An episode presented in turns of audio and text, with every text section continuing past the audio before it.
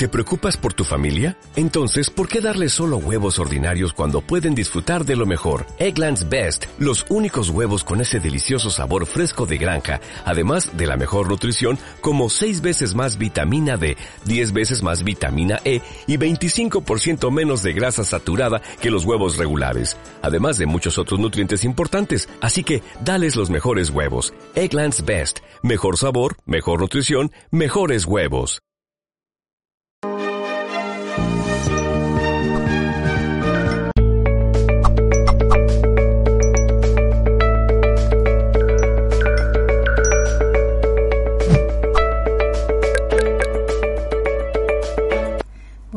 Buenas tardes o buenas noches, dependiendo del lugar del mundo desde el cual nos veas.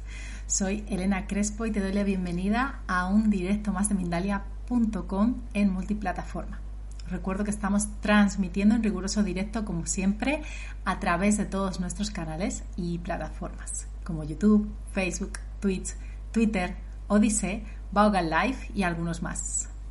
Bueno, me encuentro acompañada en esta ocasión de Andrea Aguirre y nos trae una entrevista tan tan interesante como cómo sobrellevar la crisis del alma y la mente.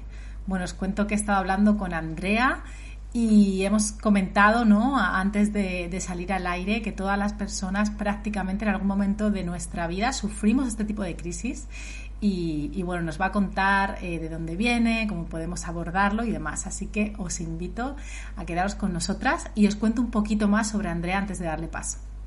Andrea Aguirre es terapeuta holística, terapeuta en flores de Bach, facilitadora de reprogramación del subconsciente, coach de vida, máster en Reiki, terapeuta en tarot de transformación y crecimiento personal, empresaria y artista. Así que con este amplio currículum damos la bienvenida a Andrea Hola Andrea, bienvenida, ¿cómo estás? Hola Elena, qué gusto. Gracias por la invitación, gracias por, tenerme aquí.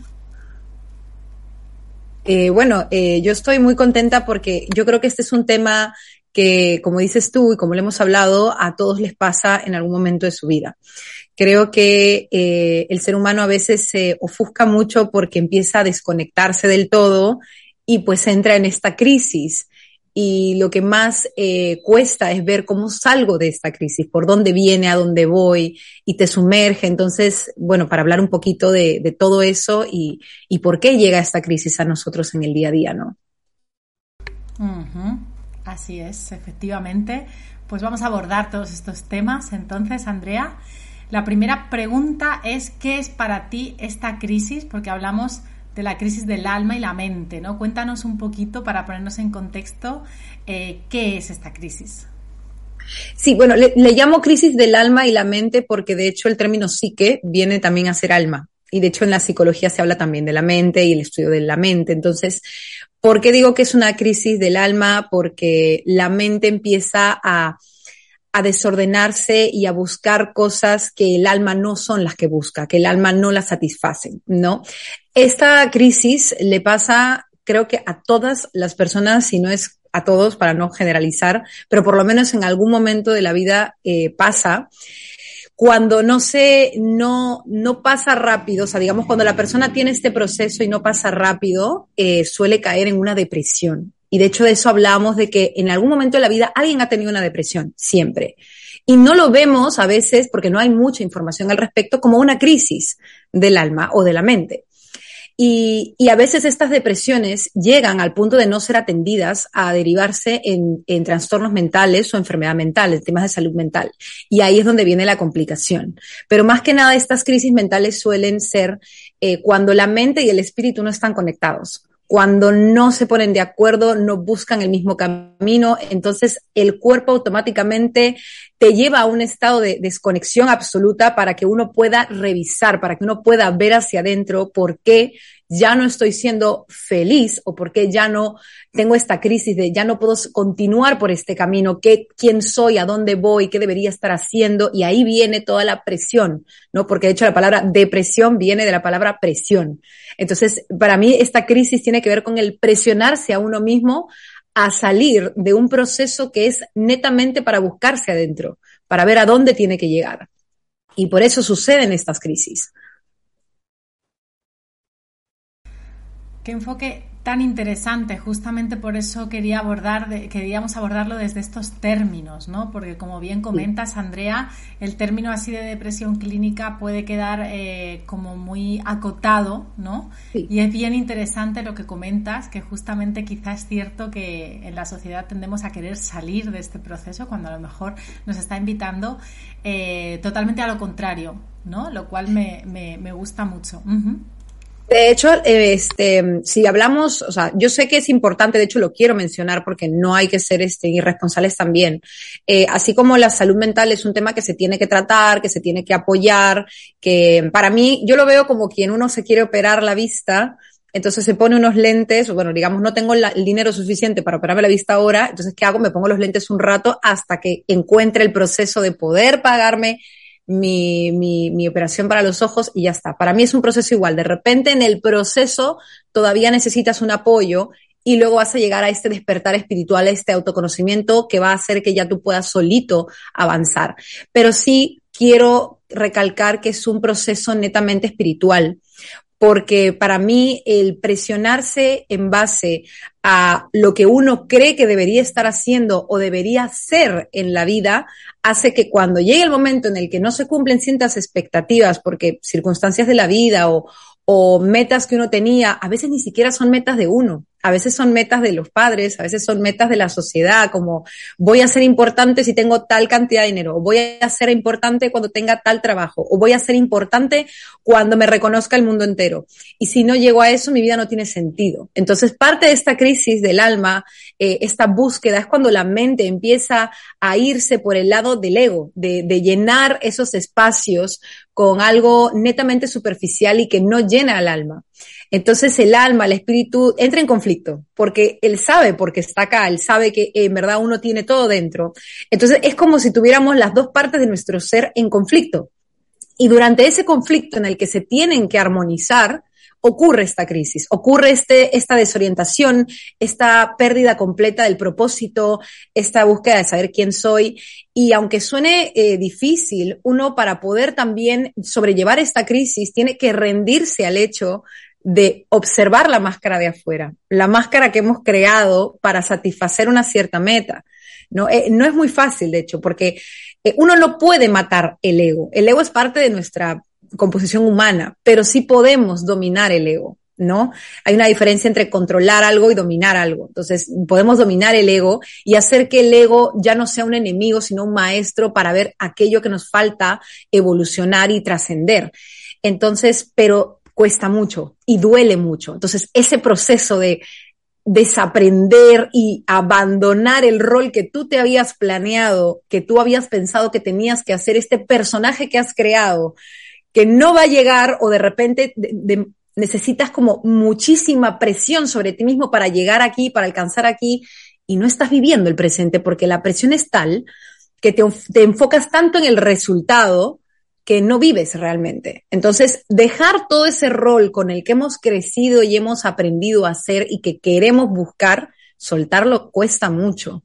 Cuesta tanto que por eso esto es un proceso que toma tiempo y no es un proceso de, de un día para otro. Es, tengo que aprender a dejar de ser quien yo era. Como quien diría, tiene que morir el viejo yo para encontrar este nuevo yo, este nuevo ser.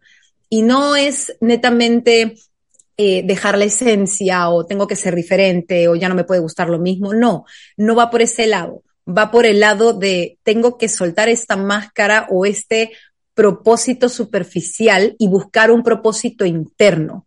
Porque este propósito superficial va a llegar un momento en que yo lo alcance y luego ahí que va a quedar. Y, y, y entonces hay una frase que dice, lo suficiente es, no, nada es suficiente para quien lo suficiente es poco. Y esa es una frase que describe mucho esta crisis, muchísimo.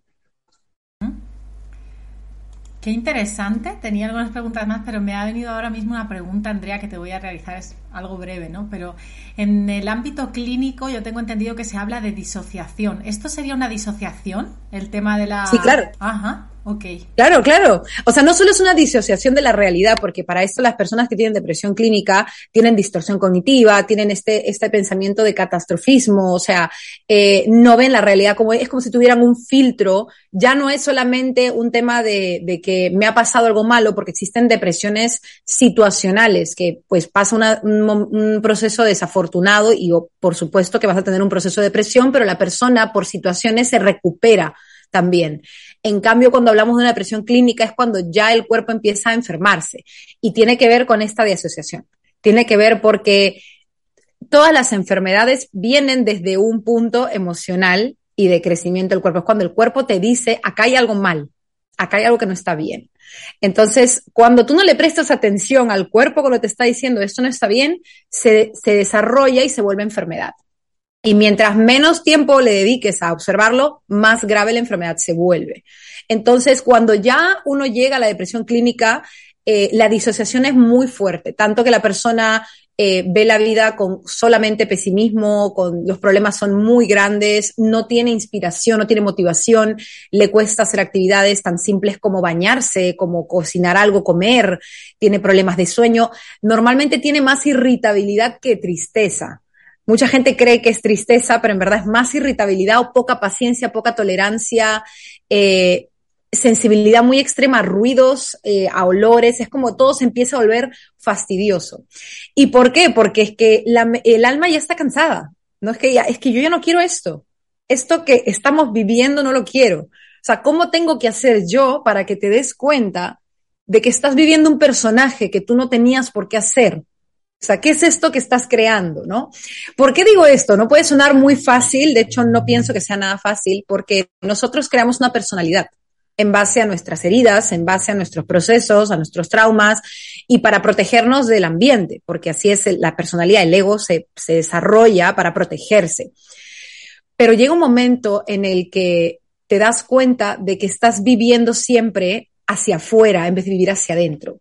Y, es, y es tan fuerte la disociación de lo que uno realmente es, de lo que, de todo el potencial que tiene, de, de que la sanación está dentro, no está afuera, de que la satisfacción está dentro, no está afuera, que la búsqueda del amor no está afuera, está dentro. O sea, es tanto la separación de este concepto que la, el alma es como se frustra.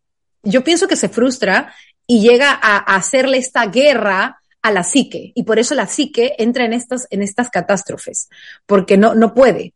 Es como, ¿cómo tengo que hacer yo como cuerpo para, para que te des cuenta de que esta película que estamos viviendo no es la película que yo quiero vivir o la que teníamos pensado vivir, ¿no? La que tú y yo acordamos cuando tú viniste a hacer, ¿no? Entonces, eh, es, es, sí, o sea, cuando hay una depresión clínica, para mí es, no hay diferencia entre lo que los médicos dicen y entre lo que la parte espiritual dice, para mí es exactamente lo mismo, porque si bien hay disociación de la realidad, también hay una disociación de la realidad espiritual, de la realidad de lo que uno es.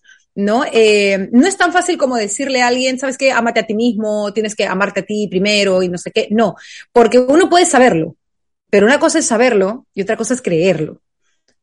Eh, ahí es donde viene el dilema y por eso este proceso es tan difícil, porque la, la persona tiene que llegar al desenlace de realmente comprender qué es renunciar a este ego y qué es realmente lo que yo soy más allá del personaje que he creado. Y cuando empieza a ver eso, los síntomas empiezan a mejorar muchísimo. Sí es cierto que la meditación ayuda, ayudan un montón de herramientas espirituales, pero más que nada lo que ayuda es el realmente profundo despertar de conciencia sobre esta disociación que tenemos con el alma, con el ser entonces el cuerpo no puede. El cuerpo no puede seguir viviendo este muñequito que está solo a merced de lo que el afuera quiere. ¿no? Tiene que ver mucho con heridas de aprobación, tiene que ver mucho con heridas de abandono, tiene que ver mucho con heridas de reconocimiento, tiene que ver mucho con heridas de humillación, tiene que ver mucho con eso, pero siempre es necesito ser alguien y me presiono para ser ese alguien o para hacer ese algo porque si no mi vida no tiene sentido. Entonces, claro, al alma eso le frustra terrible porque eso no es necesario.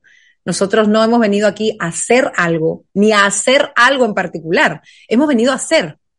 Que puedas tener metas, eso está fantástico, pero una cosa es tenerlas y otra cosa es obsesionarte y presionarte a tal punto que te dé una depresión. Entonces, eso más que nada. Bueno, fenomenal, porque justamente te iba a comentar que si ahondábamos en el, en el ámbito espiritual y ya lo has hecho por ti misma, así que estupendo.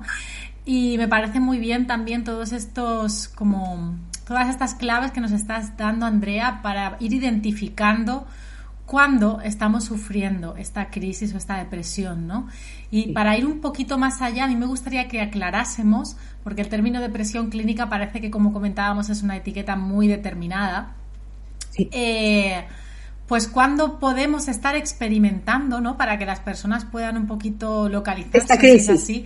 Esta crisis, eh, correcto, eh, cuando aún no es depresión, algunos síntomas, ¿no? Das algunos, das algunos, por ejemplo, interesantes, como que necesitamos ser alguien, como la aprobación externa. No sé si nos puedes dar algunos más leves, quizá, para ir identificando, ¿no? Más emocionales del día a día o más mentales.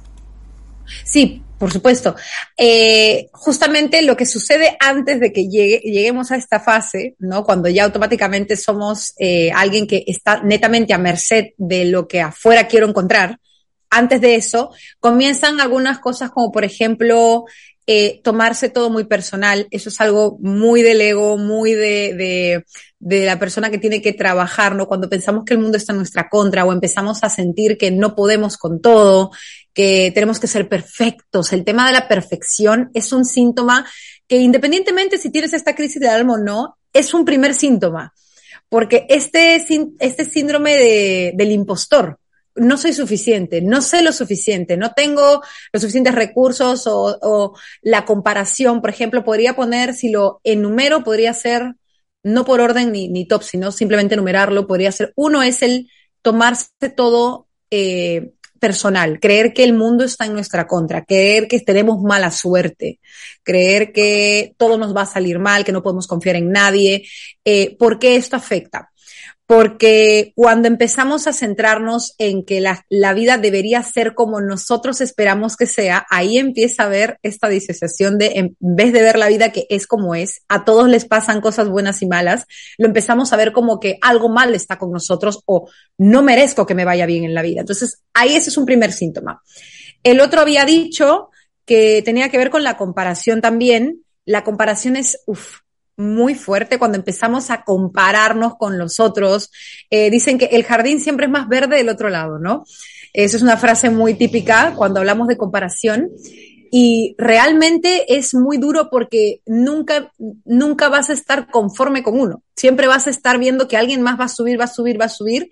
Y entonces todo tu, tu motivación se empieza a ir al piso porque no empiezas a reconocer los pequeños logros que has hecho o no ves el proceso en el que tú estás, no lo reconoces. Entonces, claro, o sea, tú es como tu cuerpo avanza, pero tú le paras poniendo como no es suficiente, no es suficiente, no, no es, eh, no está bien. Entonces, claro, pobre cuerpo, llega un momento en que, que, se, que se colapsa porque no le reconoces absolutamente nada. No, esa es otra. Y el otro es la perfección. La perfección o la frustración, eh, porque son dos cosas distintas, pero eh, yo creo que van mucho de la mano. Cuando uno no es perfecto, cuando comete errores o la vida no sale como quisiera que le salga, eh, también uno entra en esta frustración de por qué no me pasan cosas buenas o por qué no puedo, eh, por qué no, no, no puedo ser el mejor. Ese ser el mejor es, lo he visto en casi todas las personas que tienen esto, este tema, este tema de la depresión, por ejemplo. ¿Por qué no puedo ser el mejor? O tengo que ser el mejor en tal cosa, o tengo que ser admirado, o tengo que llegar muy lejos, tengo que ser reconocido. El tema del reconocimiento. Eh, ¿Y por qué perfección? Porque si soy perfecto, y no cometo errores, nadie me puede criticar. Entonces es, es el camino más asegurado para que yo me sienta aceptado, el perfeccionismo, ¿no? Para mí todo se basa en una sola premisa, que es el control. Cuando empezamos a querer controlar todo en nuestra vida ahí viene, ese es un gran hipermega síntoma, cuando el control se está saliendo de las manos, cuando sentimos que queremos controlar hasta las reacciones de los otros, queremos controlar eh, los sucesos de la vida, queremos controlar las metas, queremos controlar el tiempo en que esas metas se cumplen, queremos controlar eh, cómo los demás piensan de nosotros, eh, es, es muy frustrante. Eso es un síntoma que independientemente si tienes depresión o no, el control y, como dije, eh, la comparación, em, el perfeccionismo y el primero que había dicho, eh, se me acaba de ir. El primero que había dicho, ¿cuál era? Eh, bueno, era, bueno, igual ahí está. Sí, no pasa nada. Igual, esos son síntomas que por ahí, si no se van trabajando, si no se van despertando de conciencia, pueden derivar a que uno se empiece a poner esta carga, como quien diría el Atlas, este, este personaje que tiene el mundo atrás, porque literalmente tienes el mundo atrás. O sea, es, imagínate, o sea, tengo que ser perfecto, tengo que ser mejor que mi vecino, tengo que tener el mejor, la mejor calificación en la universidad, tengo que tener mejor puesto de trabajo, tengo que tener mejor billete, tengo que tener, o sea, es que es muy imposible. Entonces llega un punto en que si todo se te empieza a acumular, como quien una persona no entrega pedidos en la cocina y se le empieza a acumular los pedidos, entra en caos y ya no hay. Entonces, si uno va resolviendo un problema a la vez, y va despertando conciencia sobre un problema a la vez y lo va trabajando, aunque tome tiempo, no importa, porque puede ver paso rápido, paso lento. Cada quien tiene un proceso. Eso es lo primero que el ser humano debería entender, que cada proceso es independiente y diferente a los otros. Entonces, no, no esperar que sea de una u otra forma, ¿no? Porque el solo hecho de que tú ya estés queriendo despertar conciencia y trabajar esos temas te va a alejar de que caigas en esta depresión, de que caigas en esta crisis, ¿no? Que tu mente y tu alma no están de acuerdo y que haya este caos. Bueno, qué genial, porque nos has dado bastantes síntomas mentales y justo estamos hablando de esa disociación entre la mente y el alma, ¿no? Tiene todo el sentido, así que muchas gracias por esa radiografía, porque es verdad que hablas de cosas que son súper comunes, ¿no? Que es lo que comentábamos al inicio, que parece que depresión la tienen personas que ya no quieren salir de la cama o algo así, cuando realmente quien no busca como aprobación en algún momento de su vida, quien no está Exactamente lo que más buscan es eso, pero no tienen la energía ya. Mira, fíjate lo que has dicho, es algo muy interesante y me gustaría recalcarlo. Eh, la gente cree que las personas que están en depresión, me, me ha encantado lo que has dicho, la gente cree que las personas que están en depresión son personas que ya no quieren continuar, que ya no quieren seguir con su vida.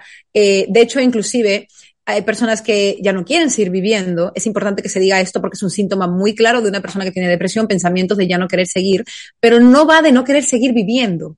O sea, cuando uno habla de no querer seguir viviendo, no viene de ahí, viene de no quiero seguir viviendo así, sintiendo esta frustración y este sentimiento de fracaso, de que no soy útil, no hago nada y encima de que me estoy presionando para ser útil o porque quiero cumplir estos éxitos, ni siquiera mi cuerpo me deja porque ya no tengo energía. O sea, ya mi cuerpo, ya no tengo la energía física, química, para yo poder avanzar. O sea, antes podía estar presionándome todo el tiempo, pero tenía la energía, podría hacer mi día a día, podía avanzar, me podía frustrar terriblemente, pero podía avanzar. Cuando ya desarrollas una depresión clínica, ya tu cuerpo no coopera.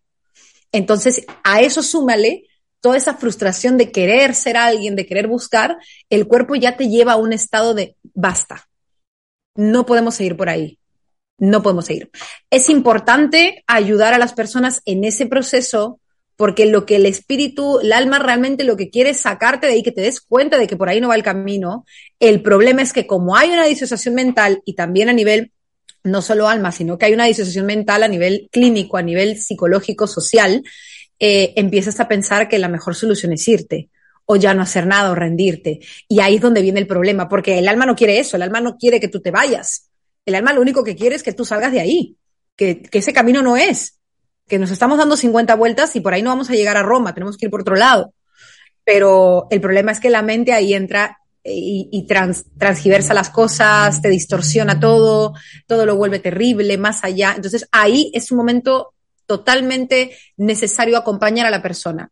Acompañar según lo que requiera, si requiere medicamentos por un tiempo, si requiere eh, terapia, yo pienso que siempre necesitan, pero siempre acompañar a la persona para que no llegue a ese punto de pensar o considerar de que la solución sea no estar aquí. Eso creo.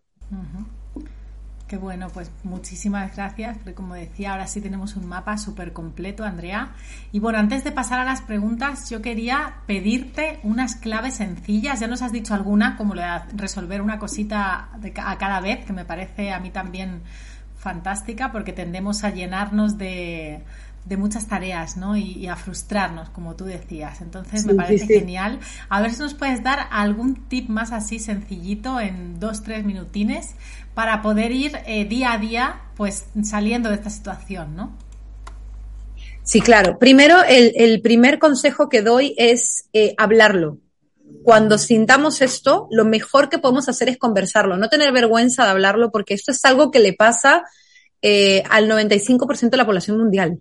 O sea, si no digo a todos, ¿ok? Es como, eh, es, es una estadística que yo digo por la cantidad de personas, porque siempre, eh, siempre he escuchado que alguien ha pasado por eso. Entonces, un consejo que digo es hablarlo, empezar a conversarlo y decir, ¿sabes qué? Me siento perdido. Me siento, siento que no estoy logrando lo que quiero, siento que no encuentro mi propósito y, y que eso sea no un motivo para frustrarse, sino para ver qué solución puedo llevar o si es normal lo que me pasa, porque cuando empezamos a hablar y nos damos cuenta de que no es un proceso tan raro, que a todos nos pasa, la persona se empieza a calmar y se empieza a mejorar. Y, ah, no soy la única persona que está perdida, no soy la única persona que está buscando su propósito, eh, no soy la única persona, ponte, de 30 años que no sabe qué hacer por el momento, que estoy buscando qué quiero hacer. Entonces, el conversarlo es la primera herramienta que yo siempre digo para poder salir de, de, creer que estamos solos. Eso es número uno. Número dos, sí pienso que ayude muchísimo a hacer ejercicio. Muchísimo.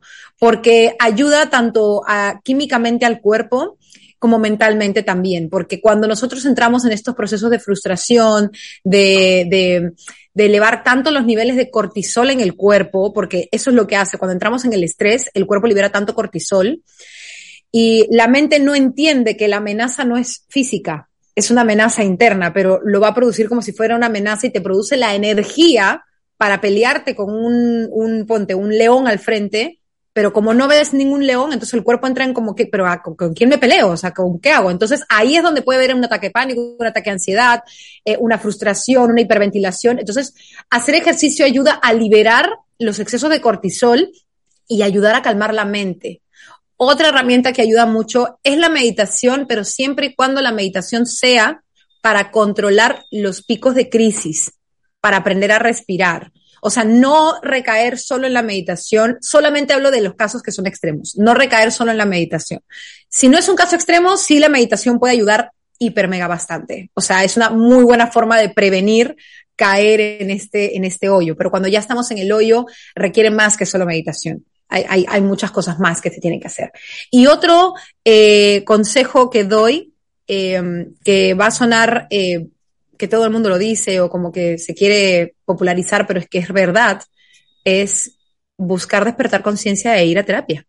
O sea, yo creo que acá estamos en una realidad de un mundo, y, esto lo digo no para menospreciar a los doctores ni nada, eh, pero yo creo que estamos en una realidad donde se ha vuelto más popular ir al dentista que ir a, terapia a ver la mente, y que los dentistas son maravillosos, o sea, son hiper mega necesarios, la salud bucal es mm, recontra importante, pero la salud mental es muy importante, o sea, al punto de que si tu mente no está bien, no está bien tu cuerpo químicamente, no está bien tu cuerpo a nivel emocional, porque funciona pensamiento, emoción y luego reacción. Así funciona el orden del cerebro.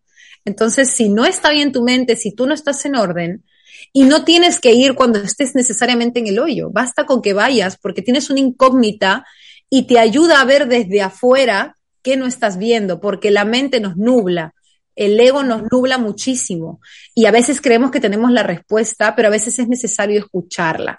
Entonces, son consejos que yo daría para empezar. Apenas tú estés viendo que estás entrando en estas crisis, lo primero es conversalo, no tengas vergüenza, es completamente normal y es parte de un proceso de despertar espiritual, porque el despertar espiritual justamente busca que tú elimines el personaje del ego y encuentres una eh, eh, ser ecuánime con tu humano y con tu espíritu. O sea, que busques este balance entre los dos. No, ok, sí es cierto que soy humano y no voy a dejar de ser humano hasta que me muera y reencarne en otra cosa. Pero ahorita que soy humano, pero tengo un alma, ¿cómo puedo hacer que estos dos se lleven bien y yo tenga una vida plena, feliz? Y feliz no es estar bien siempre. Feliz simplemente quiere decir que estoy en complementación con todo, aceptando las cosas como son, disfrutando hasta los buenos y malos momentos. ¿no? Que puede sonar raro, pero que sí se disfrutan, porque me permito ser. Entonces, eh, buscar eh, ayuda sí me parece que es necesario. buscar ayuda como para conversar, no necesariamente para ir al doctor. Exacto. Y hacer ejercicio, buscar herramientas que te ayuden a liberar emociones, como la meditación, como el reiki y estas cosas.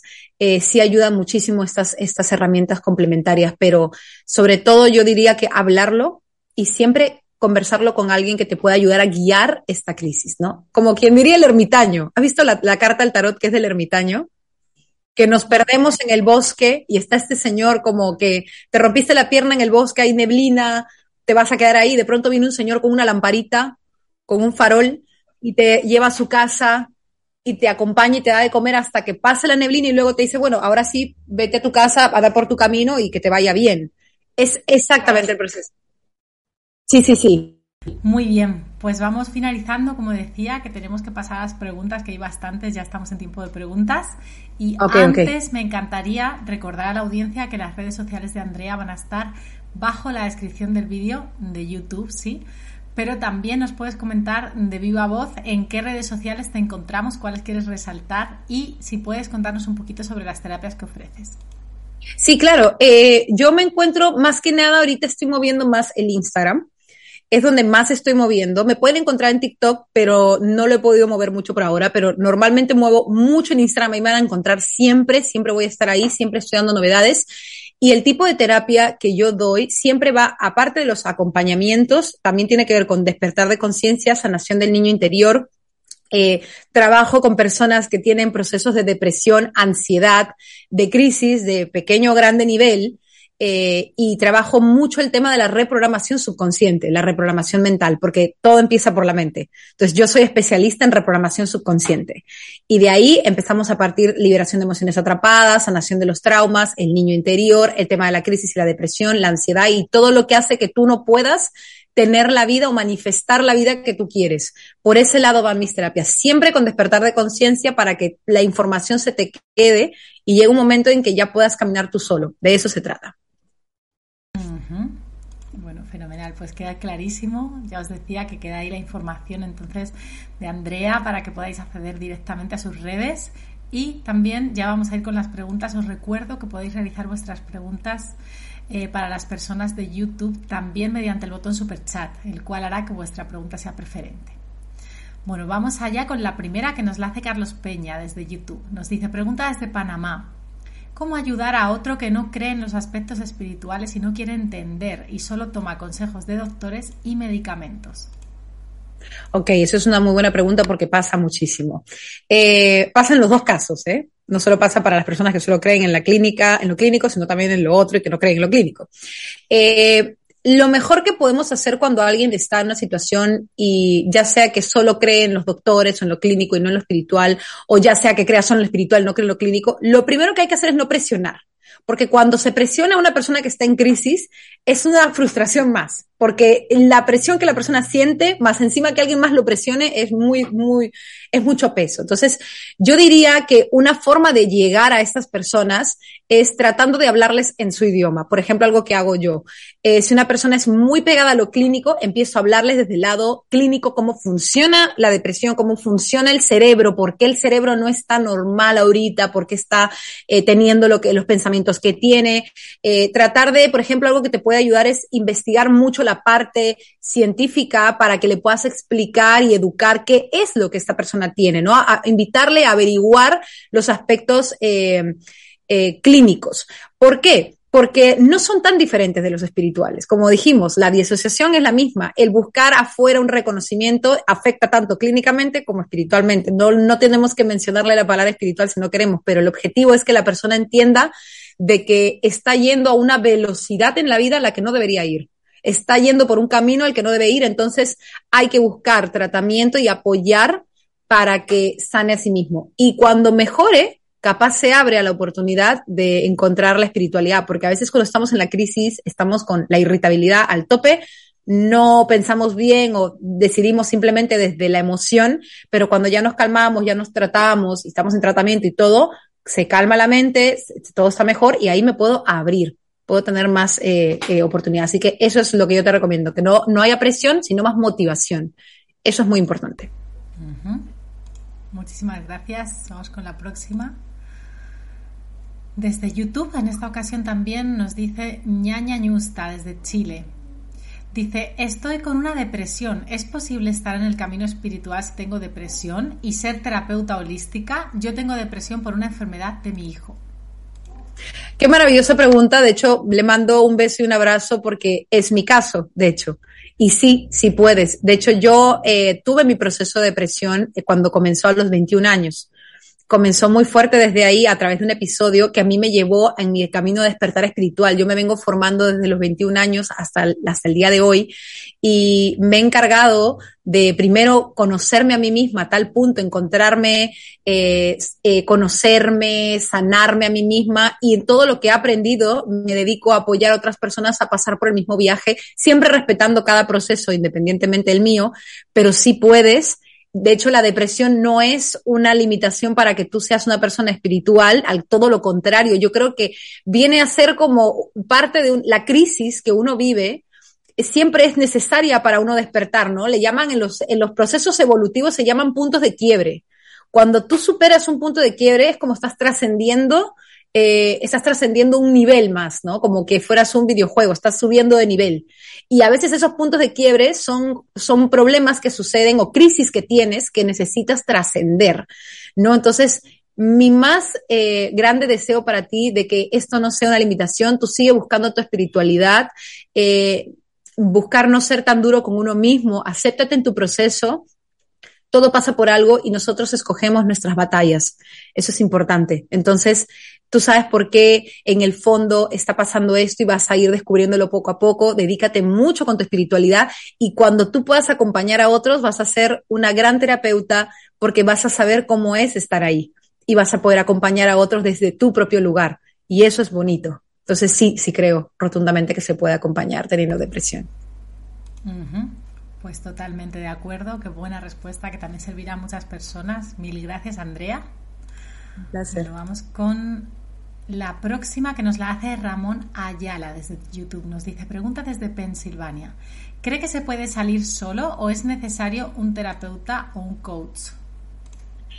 Ok, mm, en verdad depende de cada persona. Hay personas que han salido solas, hay personas que no, pero no la hacen, o sea, no lo hacen mejor ni peor. No pongamos etiquetas de eso. Hay personas que han podido salir solas porque puede ser que hayan tenido una depresión situacional y la vida, los recursos, las vivencias que ha tenido ha ayudado a que se encuentre, encuentre su nuevo propósito, salga del ego y de pronto eh, despertó y pudo salir solo.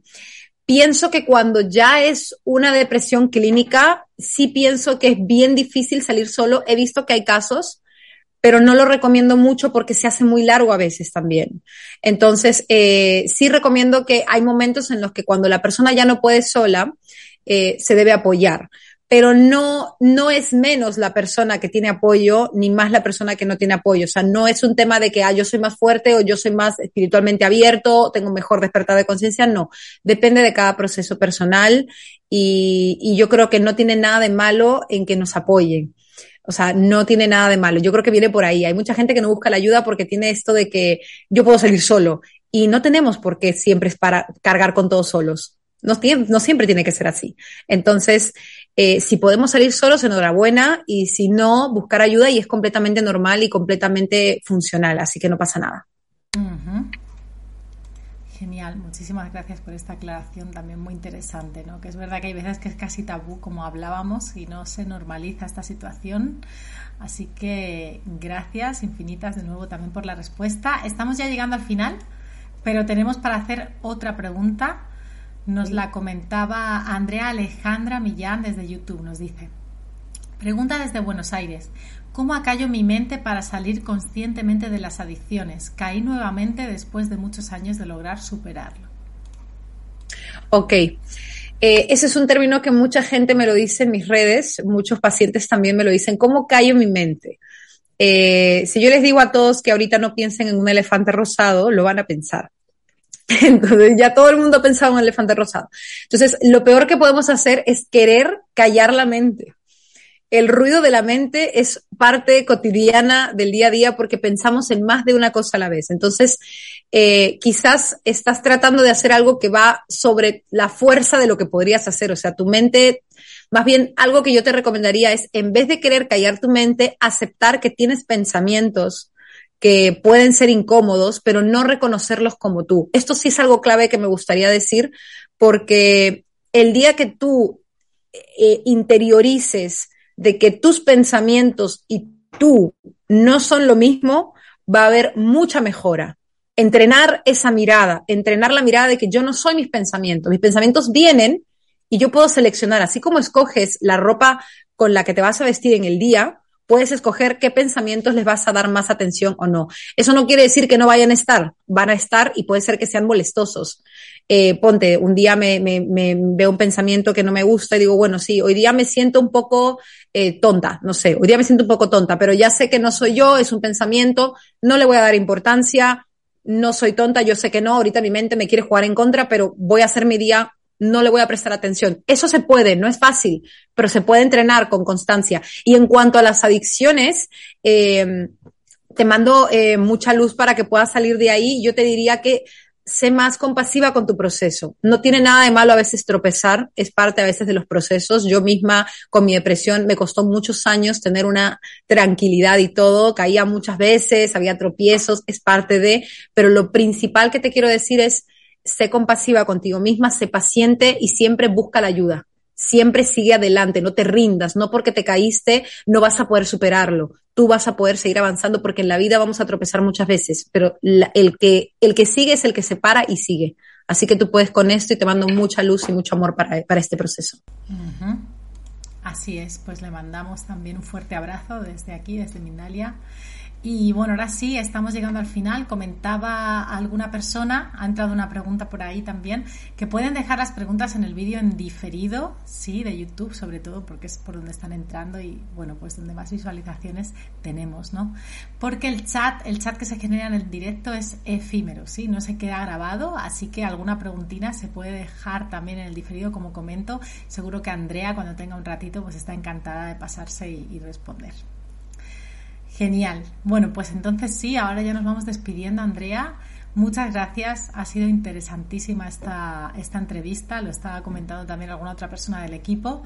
La verdad que gracias por normalizar este asunto, este tema, ¿no? Por darnos luz con todas estas claves para detectar si nos está ocurriendo, porque es súper, súper común, como comentábamos, y además, eh, bueno, pues muy tratable, ¿no? Así que mil gracias, te mando un abrazo. Gracias a ti, Elena. Te doy paso para que te despidas tú también. Claro que sí. Gracias, Elena, por darme el espacio. Gracias a Mindalia también por darme este espacio. Y sí, por poder hablar un poquito de este tema. Gracias a todos los que nos están viendo. Eh, les invito a abrir más su mente sobre el tema de la crisis del alma, la crisis de la depresión, de llegar a estos procesos en que buscamos el propósito y abran mucho más su mente y busquen siempre adentro. Y, y todo esto tiene solución. Si algo que a mí me gusta decir siempre a mis pacientes es, todo tiene solución todo se puede resolver. Entonces, gracias de nuevamente y estaré encantada de recibirlos en mis redes y estaré encantada de poder, en algún momento, si alguien busca las sesiones o las terapias, de poder acompañarlos en sus procesos. Aquí estoy para ustedes siempre. Bueno, genial. Pues con estas palabras tan esperanzadoras nos despedimos por hoy. Os recuerdo que podéis compartir esta información, especialmente porque además, como comentaba Tania, muchísimas personas, ¿no? Es mucho más común de lo que pensamos. Y también podéis suscribiros a nuestras redes sociales si no lo habéis hecho aún, para que, bueno, también pues el algoritmo vaya seleccionando aquellos temas que más os interesan y os vayamos avisando de cuando comenzamos un directo y así no os perdéis ni uno de vuestros favoritos. Así que con esto me despido, os mando un abrazo enorme y nos vemos en el próximo directo.